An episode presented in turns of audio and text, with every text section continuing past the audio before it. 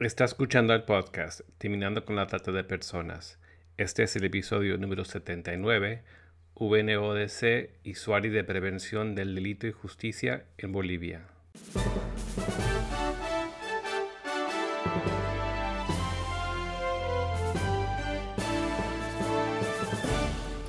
Bienvenido al podcast Terminando con la Trata de Personas.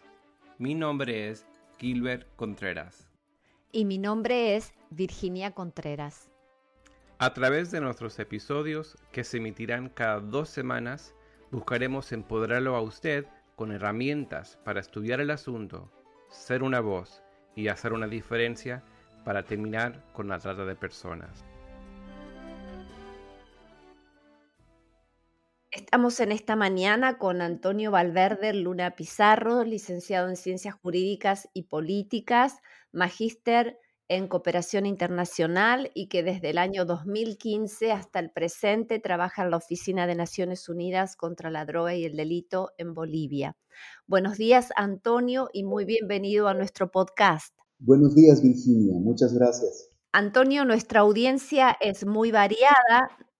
Nos escuchan de más de 40 países de habla hispana. Entonces, para tal vez nuestra audiencia que sabe que estamos realizando este podcast no solo para concientización, sino también para prevención por medio de la educación. Quería formularte esta pregunta por si alguien nos escucha por primera vez y específicamente es cuál es la labor de la Oficina de las Naciones Unidas contra la Droga y el Delito en Bolivia y si nos puedes explicar cuál es tu trabajo en esta oficina, tu función y qué programas están coordinando.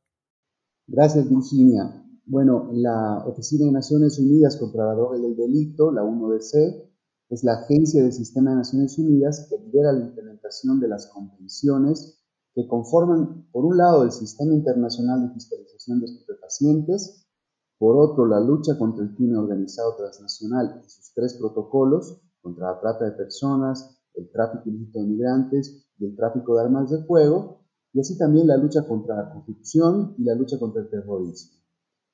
Bueno, estructurado más o menos así, nosotros trabajamos con programas en el área de drogas. Eh, en Bolivia trabajamos con eh, varias actividades de investigación y tendencias. Por ejemplo, hacemos el, el, monitoreo de los cultivos de hoja de coca en el país y también realizamos algunos estudios complementarios sobre esta problemática. Por ejemplo, el factor de rendimiento de la productividad de la hoja de coca, la conversión de la hoja de coca en cocaína, eh, trabajamos mucho con eh, validar algunas eh, acciones que realiza el gobierno, por ejemplo, validamos la destrucción de las drogas incautadas, validamos también las labores de erradicación y de racionalización de los cultivos de coca que realiza el país.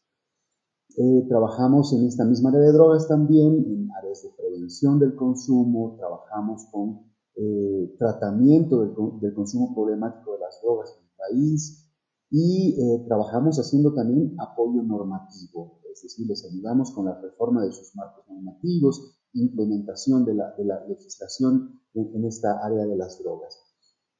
En lo que respecta al delito, eh, trabajamos mucho en el área de prevención de del delito, trabajamos mucho en el área de justicia penal, área de justicia penal para adolescentes también, cuando entran en conflicto con la ley, eh, trabajamos fortaleciendo la lucha contra la criminalidad, no solamente contra las drogas, sino también contra todo tipo de criminalidad.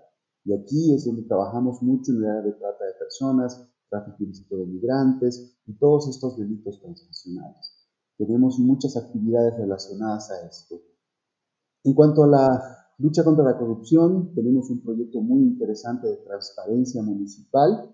Ayudamos a los gobiernos municipales a fortalecer la transparencia dentro de los municipios. Eh, ellos tienen unas unidades de transparencia municipal, entonces nosotros los ayudamos a desarrollar su normativa, a implementar guías, manuales, procedimientos. Eh, esto lo combinamos con redes de jóvenes con las que trabajamos para que eh, los jóvenes sean los promotores de la transparencia frente a los municipios. Entonces, actualmente en Bolivia vamos a tener elecciones subnacionales, entonces estamos trabajando eh, en hacer eh, una, eh, una, una, campaña muy grande para hacer una, trans, una, una, transferencia de los gobiernos municipales transparente, es decir, para que no se pierda nada, no se pierda todo ese conocimiento, no se pierda todos los documentos cuando pasas de una administración pública a otra. Entonces, bueno, tenemos muchas cosas. ¿Qué programas dirigimos o qué programas coordinamos?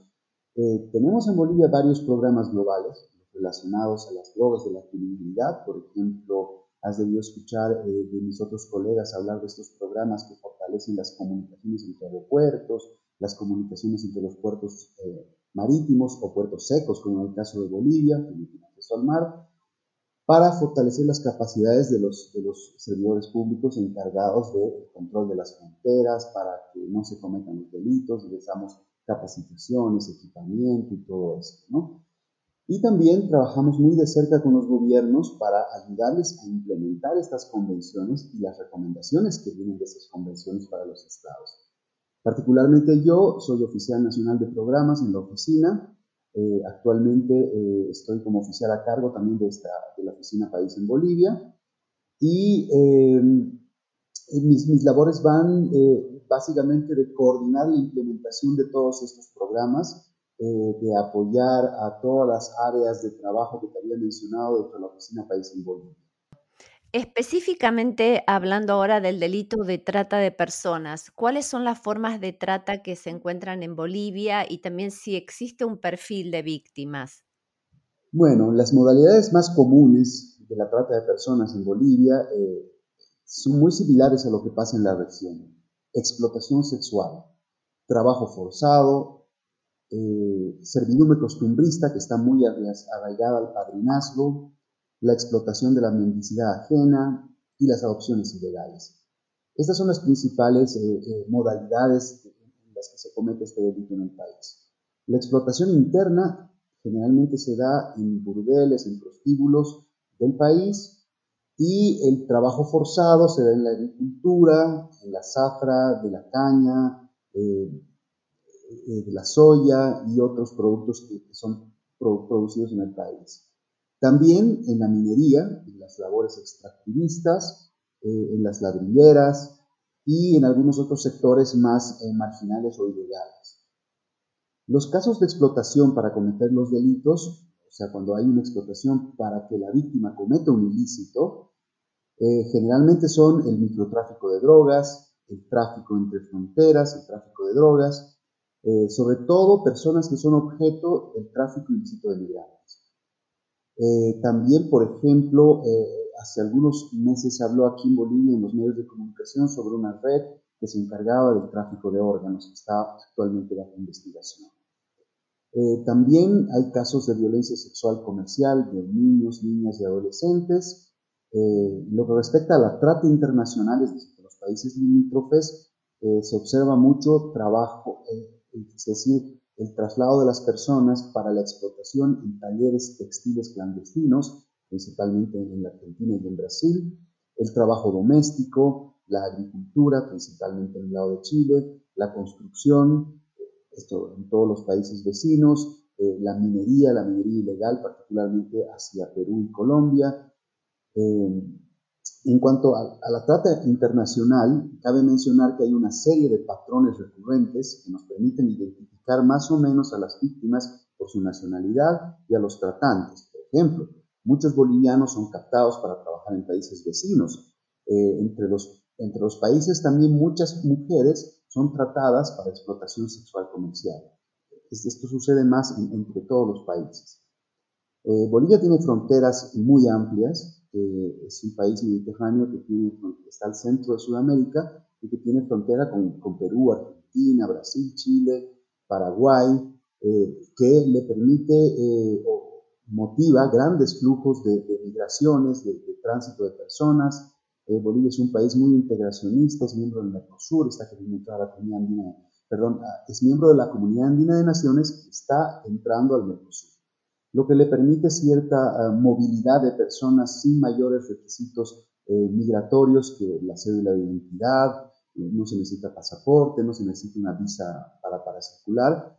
Entonces, existen muchos flujos de trata que tienden a coincidir con los patrones de migración. Claro.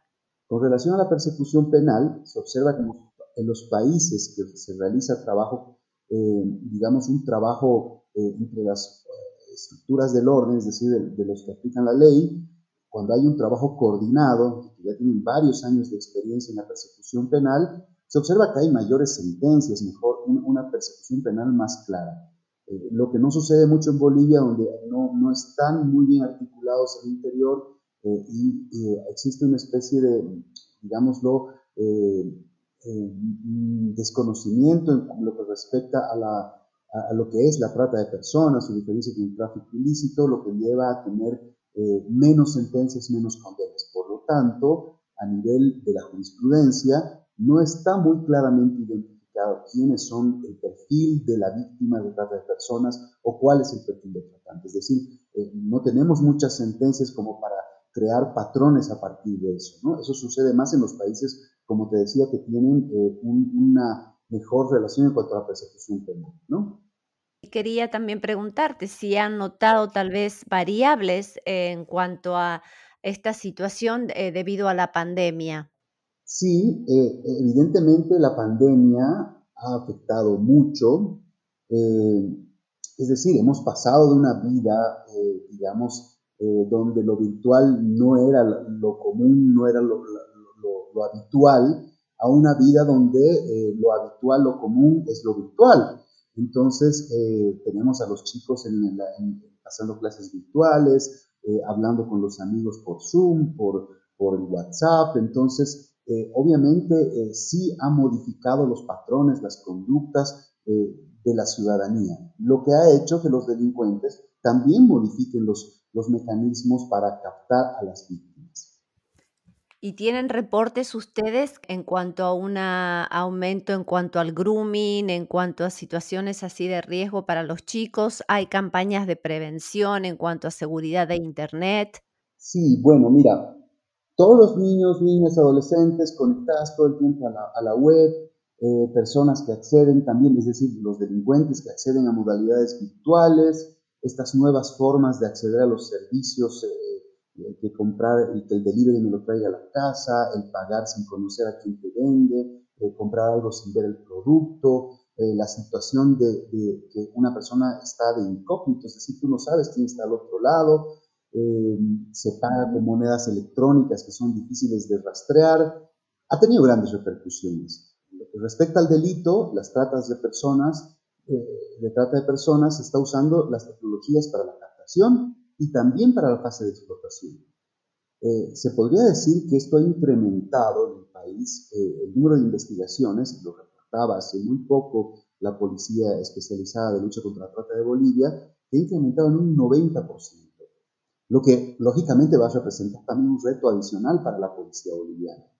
Eh, las más afectadas son las mujeres y las niñas. Claro. La explotación sexual online ha incrementado, eh, el turismo sexual en varias ciudades del país, eh, más casos de captación, como decías, a través de la pesca, poner una carnada atractiva, el, phishing, eh, para poder lograr captar a la víctima, o el acoso, estar más cerca de alguien, hacerme amigo para lograr algo, es el grooming, sí se han visto con mucho más frecuencia en estos últimos años. Estaba, habías hecho mención anteriormente al tema de mm, algunos eh, factores que pueden empujar o jalar a las personas, específicamente en tu país, para caer en manos, sabías, pero quería tal vez que dialoguemos en, en cuanto a tal vez eh, pautas culturales que tenemos en nuestros países. Sí, bueno, eh, e, evidentemente hablé, hablé, un poco del padrinazgo. Sí. Eso es algo que se da mucho aquí en América Latina eh, evidentemente, yo pensaría que aquí hay una falta de sensibilización, por ejemplo. Es decir, hay personas que consideran que está bien ciertas actitudes, eh, como por ejemplo traerme a una muchacha del campo a trabajar a la ciudad y a partir de eso, digamos, hacerle el favor de tenerla en mi casa con casa y comida, a cambio de que me cuide a los hijos, lave la, la ropa, eh, mantenga limpia la casa y bueno, se acuesta a las 11 de la noche todos los días sin derecho a absolutamente nada más. Entonces, eh, si tú te fijas ahí, sí existe eh, un gran problema con relación a esto. ¿no? y aquí, no sé si más o menos hablar que, explicar que también hay muchos factores de vulnerabilidad, ¿no? porque todo esto conlleva a eso, es decir, quiénes son los vulnerables frente a la trata de personas. ¿no? Eh, yo pensaría que en mi país, eh, uno es el de las costumbres arraigadas, como te hablaba, que puede llevar a esta explotación de padrinazgo o de trabajo infantil. Eh, la otra, por supuesto, y creo que es la más importante, es la pobreza.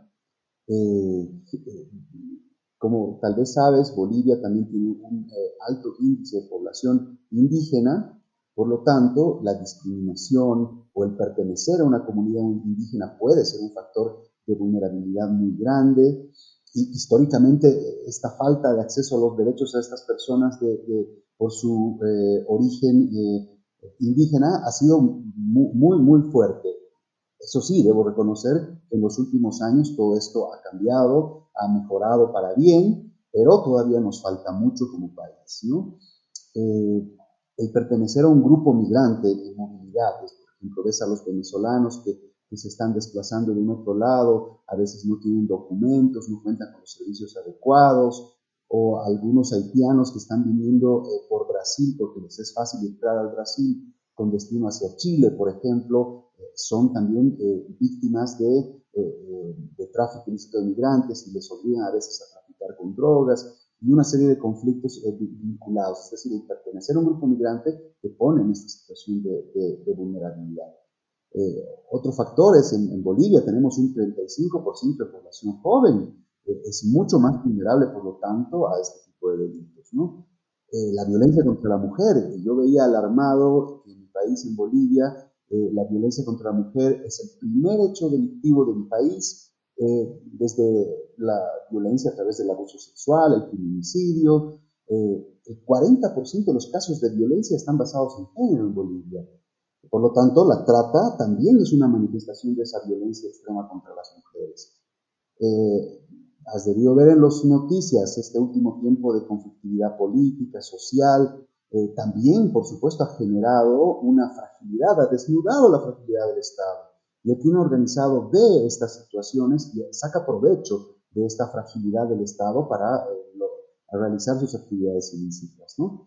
Eh, la situación ambiental, por ejemplo, la, quema del bosque nativo hace que la gente que vive en esos lugares se desplace, eh, tiene que buscar nuevas formas de subsistencia, y lo que conocen ya no hay, entonces hay esta migración campo-ciudad, eh, que aumenta también la vulnerabilidad a la trata de personas, es decir, ofertas de trabajo en sectores informales, en condiciones de trabajo esclavo que, que por su vulnerabilidad las personas lo aceptan y dicen, sí, no me importa, yo necesito comer, alimentar a mis hijos, estoy de acuerdo en ser esclavo, ¿no?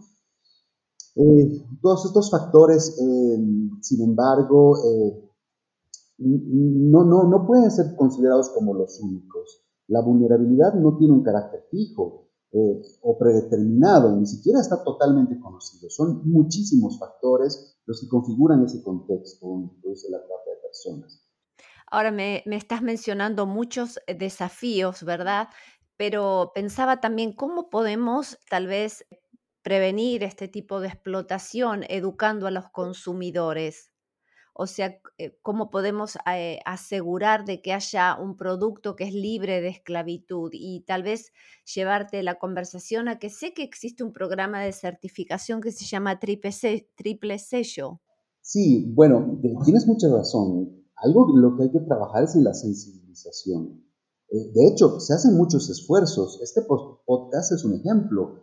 Eh, otros son todos los temas de, los que eh, he hablado al principio, de lo que hace esta oficina en el país. Tal vez también ahí podemos hablar un poco más de estos esfuerzos, particularmente sobre la trata de personas en Bolivia. Hemos estado trabajando mucho con la campaña Corazón Azul. Es una campaña de las Naciones Unidas para la prevención y concientización. Eh, hemos tenido un lanzamiento ya hace un año, hemos sacado algunas campañas mediáticas para tratar de llegar a la, ciudadanía que entienda que este delito existe, que no todas nuestras acciones, eh, eh, que nuestras acciones, por el contrario, pueden, pueden ser delitos y que debemos tomar conciencia de ello. Esto no solamente a la sociedad civil, sino también a las autoridades encargadas del control, la policía, los fiscales, los jueces, en las autoridades administrativas, en los municipios, en el gobierno central.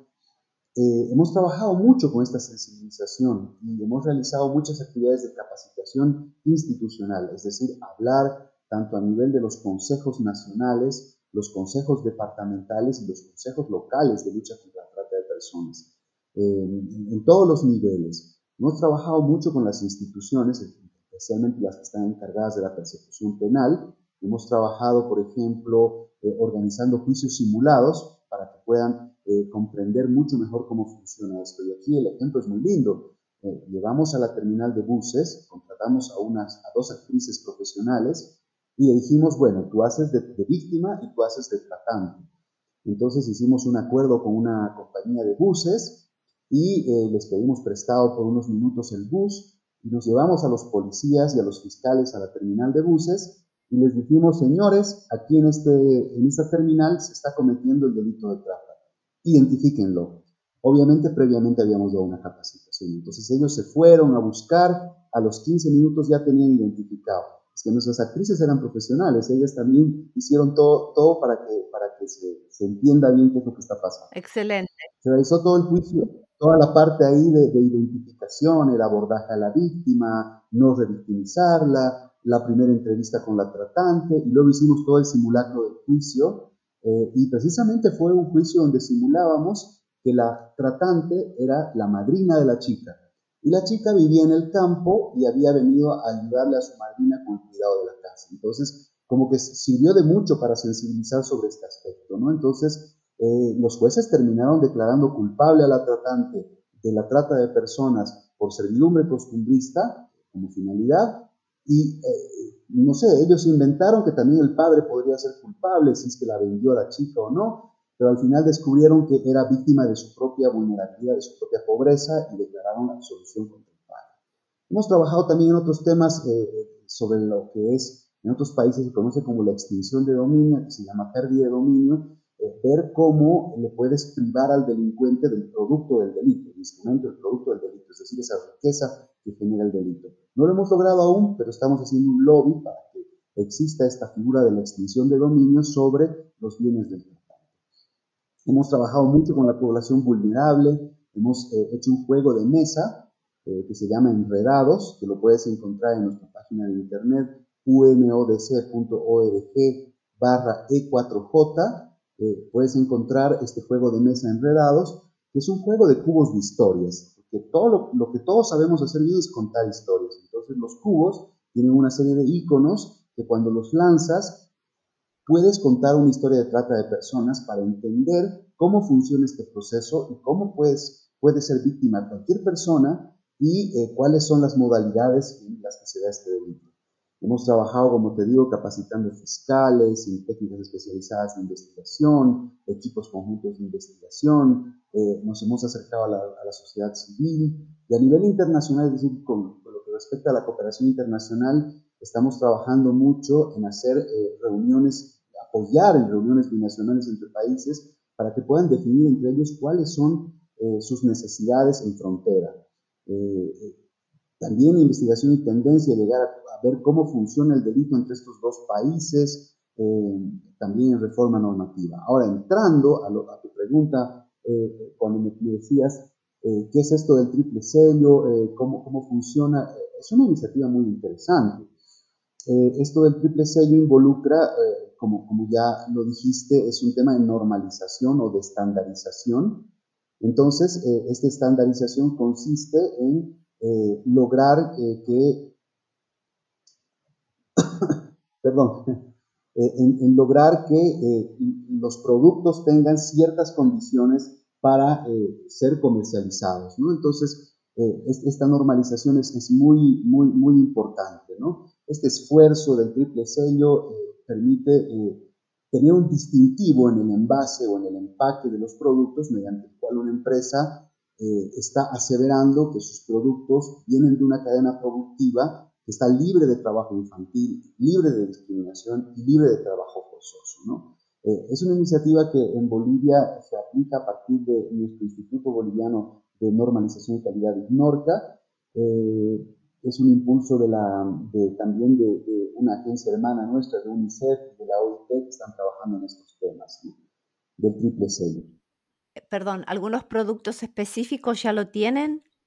Sí, más que todo productos comestibles, que son básicamente lo que, en Bolivia más se produce, porque el resto de los productos más industrializados nosotros los importamos. Entonces, eh, sí se está trabajando, evidentemente podría ser más, podría ser mejor, pero es que tampoco estamos en situaciones normales, estamos en una situación atípica con todo esto del COVID, eh, que seguramente deberá motivarnos a tener un esfuerzo más grande en términos de responsabilidad social empresarial, pero también del Estado apoyando y fortaleciendo estos esfuerzos, ¿no? Y por supuesto los organismos internacionales y la propia sociedad civil.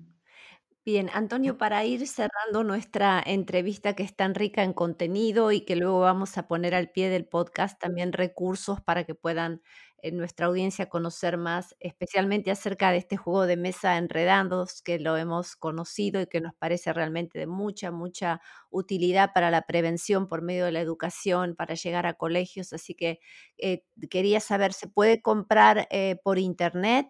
El juego lo puedes descargar por internet, imprimirlo, recortarlo y armarlo. Son los cubos de historia que los armarías y toda la, documentación del juego está lista para imprimir en el idioma español. Actualmente estamos produciendo la traducción al idioma portugués y también al inglés. Entonces, eh, yo creo que ya en los próximos días lo tendremos en portugués y lo tendremos en los próximos meses en inglés. Entonces, de momento lo pueden descargar en español de la página que les he. Perfecto. Entonces, cerrando la entrevista, la pregunta era si alguien nos está escuchando que tal vez está en Bolivia o tiene parientes en Bolivia, ¿cuáles serían eh, las, eh, los medios por los cuales pueden denunciar una sospecha de trata de persona o de cualquier delito correlacionado? O sea, si hay un, la línea telefónica específica, si tienen ustedes. Sí, la línea habilitada para la ciudad de La Paz y el Alto de La Paz es la línea 122, es una línea directa que eh, les conducirá a la policía y a, la policía especializada en temas de trata de personas.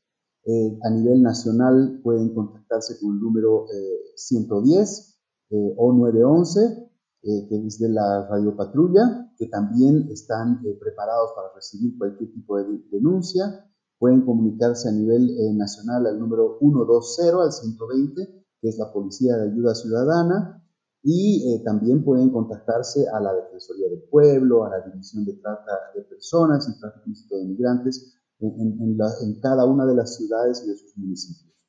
Bueno, muchísimas gracias Antonio por tu tiempo en esta mañana y por esta entrevista agradecidos desde ya por tu contribución. Nosotros tenemos un lema que dice, nadie puede hacerlo todo, pero todos podemos hacer algo para terminar con la trata de personas. Así que agradecidos porque tu contribución realmente nos lleva a involucrar a más personas para luchar contra la esclavitud del siglo XXI.